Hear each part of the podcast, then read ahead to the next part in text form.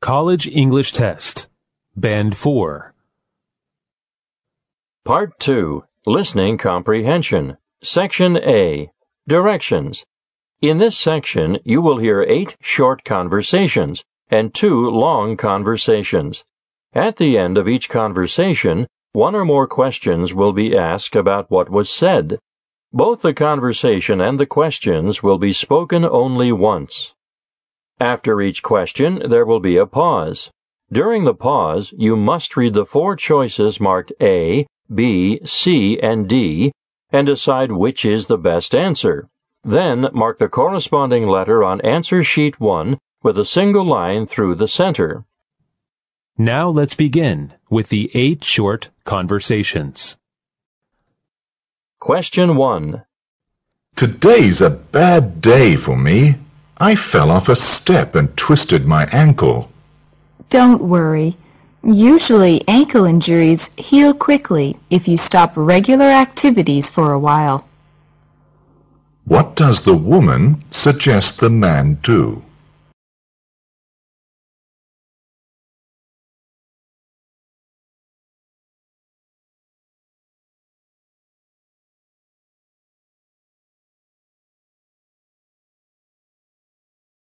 Question 2. May I see your ticket, please? I think you're sitting in my seat. Oh, you're right. My seat is in the balcony. I'm terribly sorry. Where does the conversation most probably take place?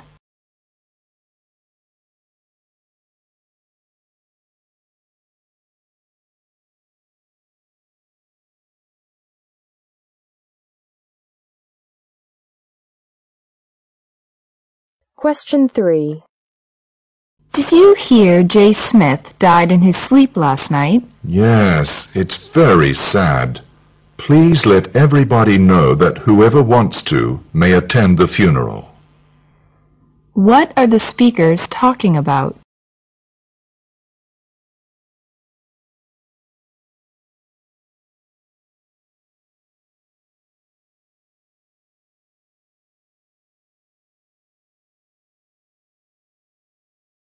Question 4. Have you taken Professor Young's exam before? I'm kind of nervous. Yes, just concentrate on the important ideas she's talked about in class and ignore the details. How does the woman suggest the man prepare for Professor Young's exam?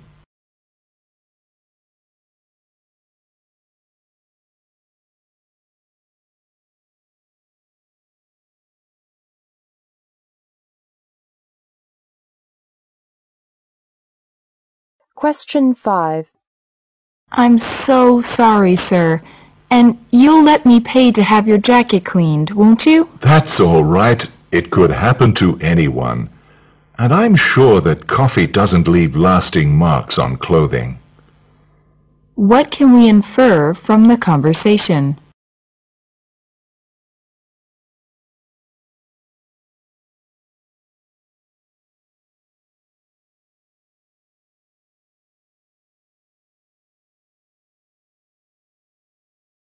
Question 6. Have you seen the movie The Departed? The plot was so complicated that I really got lost. Yeah, I felt the same. But after I saw it a second time, I could put all the pieces together. How did the two speakers find the movie?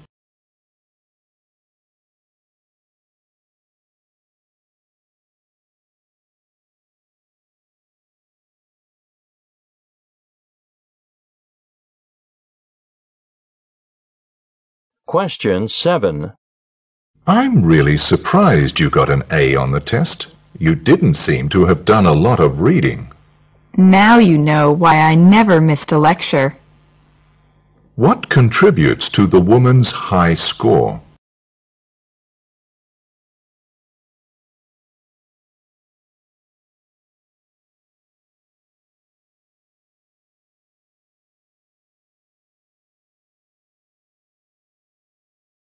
Question 8. Have you heard about a new digital television system? It lets people get about 500 channels. Yeah, but I doubt they'll have anything different from what we watch now. What does the man mean?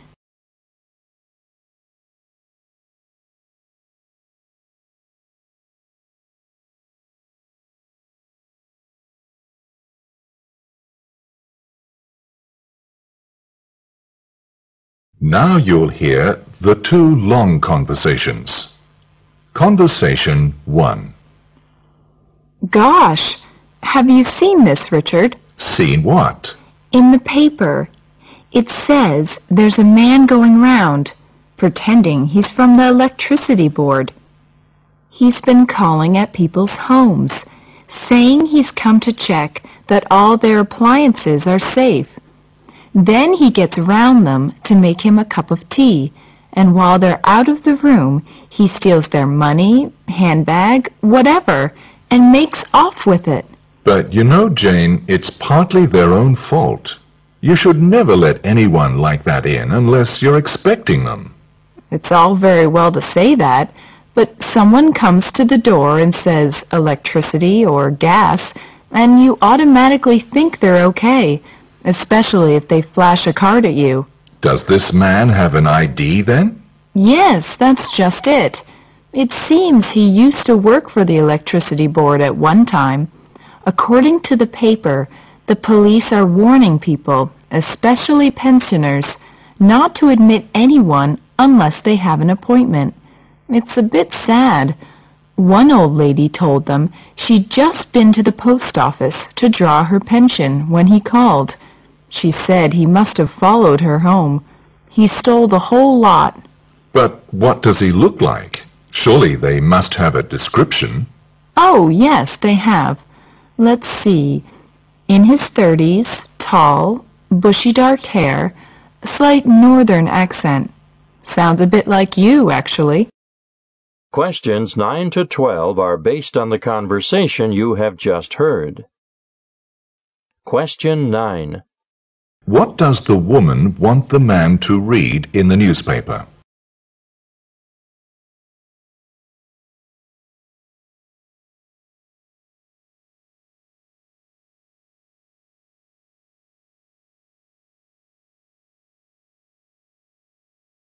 Question 10. How did the man mentioned in the newspaper try to win further trust from the victims?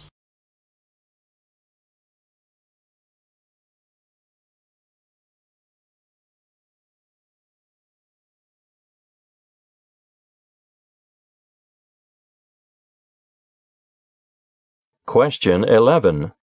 What is the warning from the police?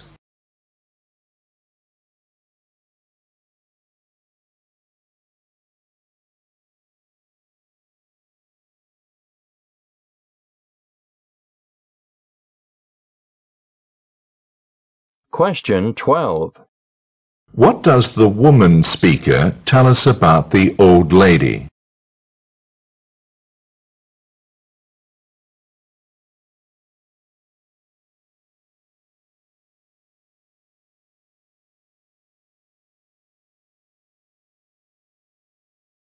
Conversation 2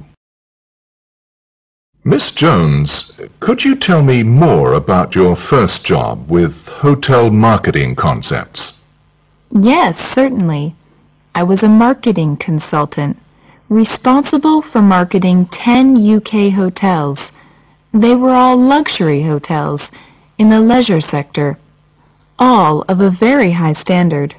Which markets were you responsible for? For Europe and Japan. I see from your resume that you speak Japanese. Have you ever been to Japan? Yes, I have. I spent a month in Japan in 2006.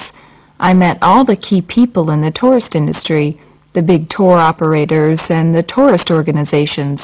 As I speak Japanese, I had a very big advantage. Yes, of course. Have you had any contact with Japan in your present job? Yes, I've had a lot.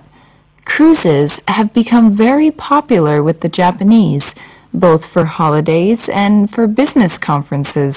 In fact, The market for all types of luxury holidays for the Japanese has increased a lot recently. Really? I'm interested to hear more about that. But first, tell me, have you ever traveled on a luxury train? The Orient Express, for example. No, I haven't. But I have traveled on the Glacier Express through Switzerland, and I traveled across China by train about eight years ago. I love train travel. That's why I'm very interested in this job. Questions 13 to 15 are based on the conversation you have just heard. Question 13. What did the woman do in her first job?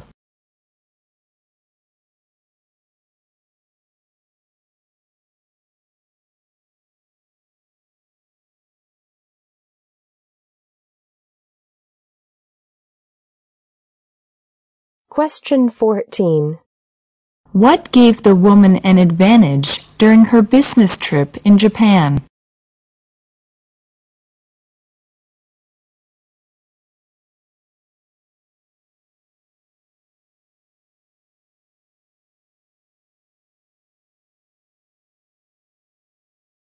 Question 15. Why is the woman applying for the new job?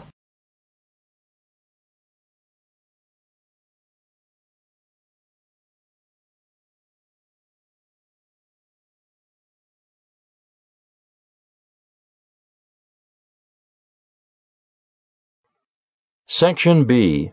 Directions. In this section, you will hear three short passages. At the end of each passage, you will hear some questions. Both the passage and the questions will be spoken only once. After you hear a question, you must choose the best answer from the four choices marked A, B, C, and D. Then mark the corresponding letter on answer sheet 1 with a single line through the center. Passage 1 Time I think a lot about time, and not just because it's the name of the news organization I work for. Like most working people, I find time, or the lack of it, a never-ending frustration and an unwinnable battle. My every day is a race against the clock that I never, ever seem to win. This is hardly a lonesome complaint. According to the Families and Work Institute's national study of the changing workforce, 55% of employees say they don't have enough time for themselves, 63% don't have enough time for their spouses or partners, and 67% don't have enough time for their children. It's also not a new complaint. I bet our ancestors returned home from hunting wild animals and gathering nuts and complained about how little time they had to paint battle scenes on their cave walls. The difference is that the boss of animal hunting and the head of nut gathering probably told them to shut up or no survival for you. Today's workers are still demanding control over their time. The difference is today's bosses are listening. I've been reading a report issued today called When Work Works, produced jointly by three organizations. They set out to find and award the employers who employed the most creative and most effective ways to give their workers flexibility. I found this report worth reading and suggest every boss should read it for ideas. Questions 16 to 18 are based on the passage you have just heard. Question 16. What is the speaker complaining about?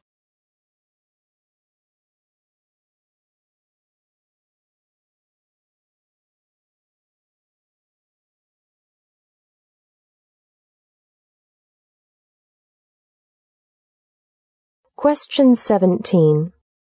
What does the speaker say about our ancestors?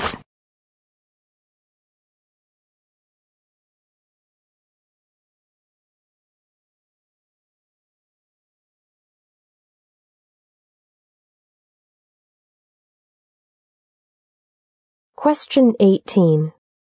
Why does the speaker suggest all bosses read the report by the three organizations?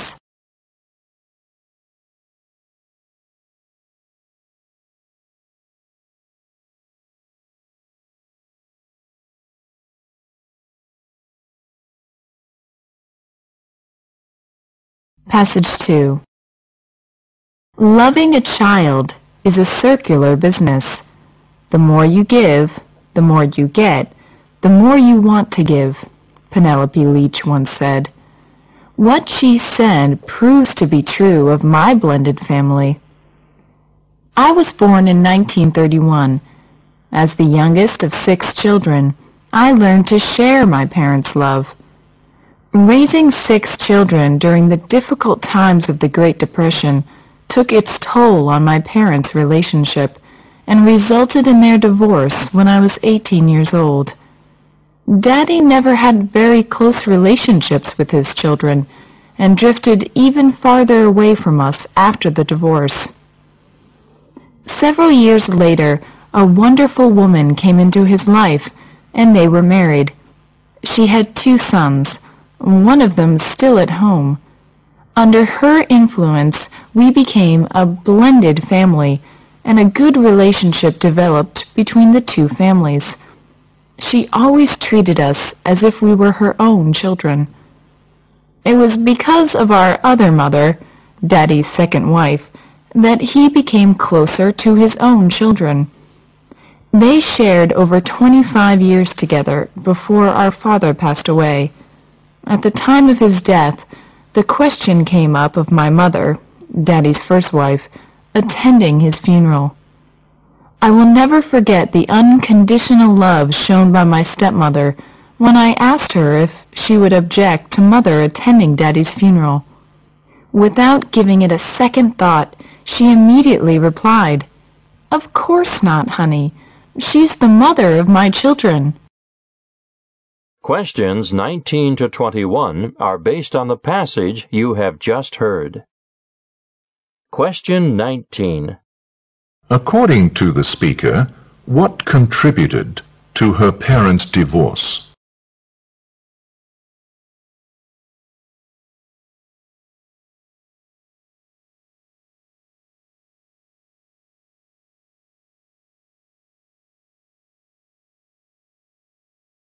Question 20. What brought the father closer to his own children?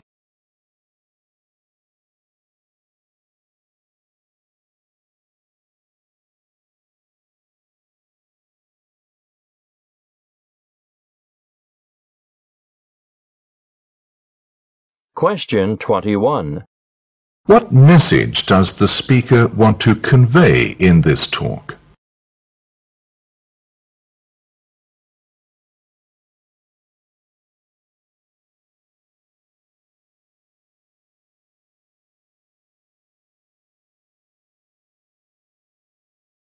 Passage 3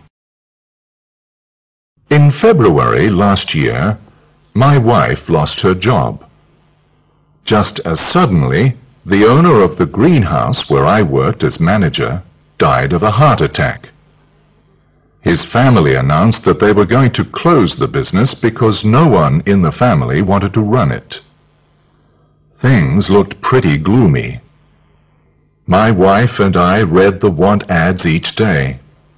Then, one morning, as I was hanging a going out of business sign at the greenhouse, the door opened and in walked a customer.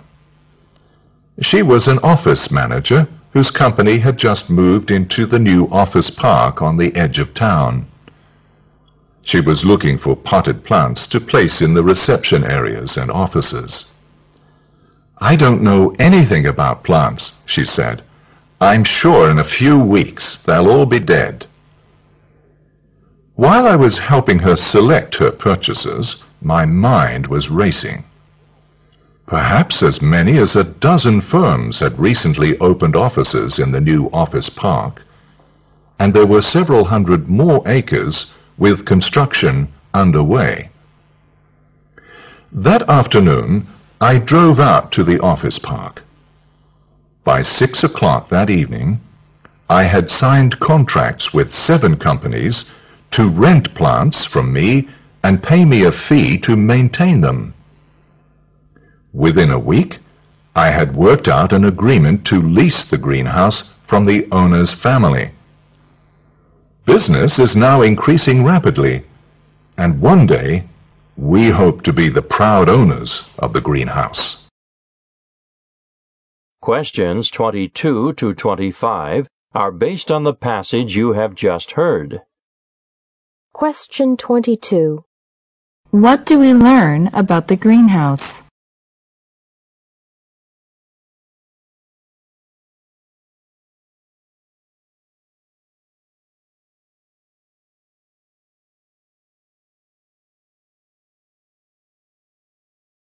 Question 23.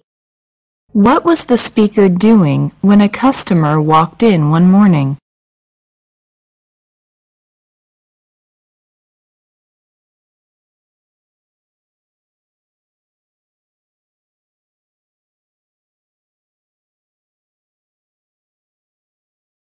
Question 24. What did the speaker think of when serving the office manager?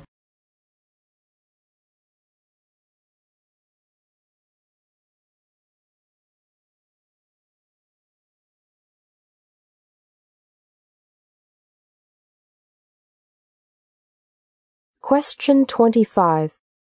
What was the speaker's hope for the future?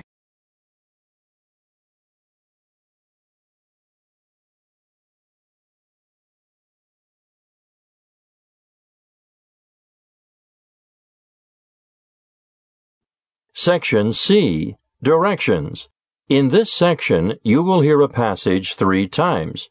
When the passage is read for the first time, you should listen carefully for its general idea. When the passage is read for the second time, you are required to fill in the blanks with the exact words you have just heard. Finally, when the passage is read for the third time, you should check what you have written. Now listen to the passage. Job seekers in Britain say employers are paying less attention to applicants' degrees and certificates. They are making their own entrance exams to test ability. They are concerned about decreasing standards of job seekers because many university graduates with good degrees have shown a terrible inability to spell and work out simple sums. The chairman of the Standing Conference of Employers of Graduates told our correspondent, We don't look at the pieces of paper turned into us, but we look at the people with real abilities. A senior executive with the Bank of England said that many companies were making their own intelligence tests so they could be sure that candidates were the right people for the job. In the civil service, only about 200 out of 2,000 candidates are chosen after the rest have been knocked out by the service's own examinations and interviews. Forged certificates printed in Germany have been discovered recently. These forged certificates are not easy to distinguish from the real ones and can be bought at 25 pounds apiece. Making fake degrees has also become a highly profitable business. Fake degrees and diplomas, including PhD degrees, can be obtained for as little as 20 pounds. Some so-called universities and colleges are even selling these attractive diplomas. Now the passage will be read again. Job seekers in Britain say employers are paying less attention to applicants' degrees and certificates. They are making their own entrance exams to test ability. They are concerned about decreasing standards of job seekers because many university graduates with good degrees have shown a terrible inability to spell and work out simple sums. The chairman of the Standing Conference of Employers of Graduates told our correspondent, We don't look at the pieces of paper turned into us, but we look at the people with real abilities. A senior executive with the Bank of England said that many companies were making their own intelligence tests so they could be sure that candidates were the right people for the job. In the civil service, only about 200 out of 2,000 candidates are chosen after the rest have been knocked out by the service's own examinations and interviews. Forged certificates, printed in Germany, have been discovered recently. These forged certificates are not easy to distinguish from the real ones and can be bought at 25 pounds apiece. Making fake degrees has also become a highly profitable business. Fake degrees and diplomas, including PhD degrees, can be obtained for as little as 20 pounds. Some so-called universities and colleges are even selling these attractive diplomas. Now the passage will be read for the third time. Job seekers in Britain say employers are paying less attention to applicants' degrees and certificates. They are making their own entrance exams to test ability. They are concerned about decreasing standards of job seekers because many university graduates with good degrees have shown a terrible inability to spell and work out simple sums. The chairman of the Standing Conference of Employers of Graduates told our correspondent, We don't look at the pieces of paper turned into us, but we look at the people with real abilities. A senior executive with the Bank of England said that many companies were making their own intelligence tests so they could be sure that candidates were the right people for the job. In the civil service, only about 200 out of 2,000 candidates are chosen after the rest have been knocked out by the service's own examinations and interviews. Forged certificates printed in Germany have been discovered recently. These forged certificates are not easy to distinguish from the real ones and can be bought at 25 pounds apiece. Making fake degrees has also become a highly profitable business. Fake degrees and diplomas, including PhD degrees, can be obtained for as little as 20 pounds. Some so-called universities and colleges are even selling these attractive diplomas. This is the end of listening comprehension.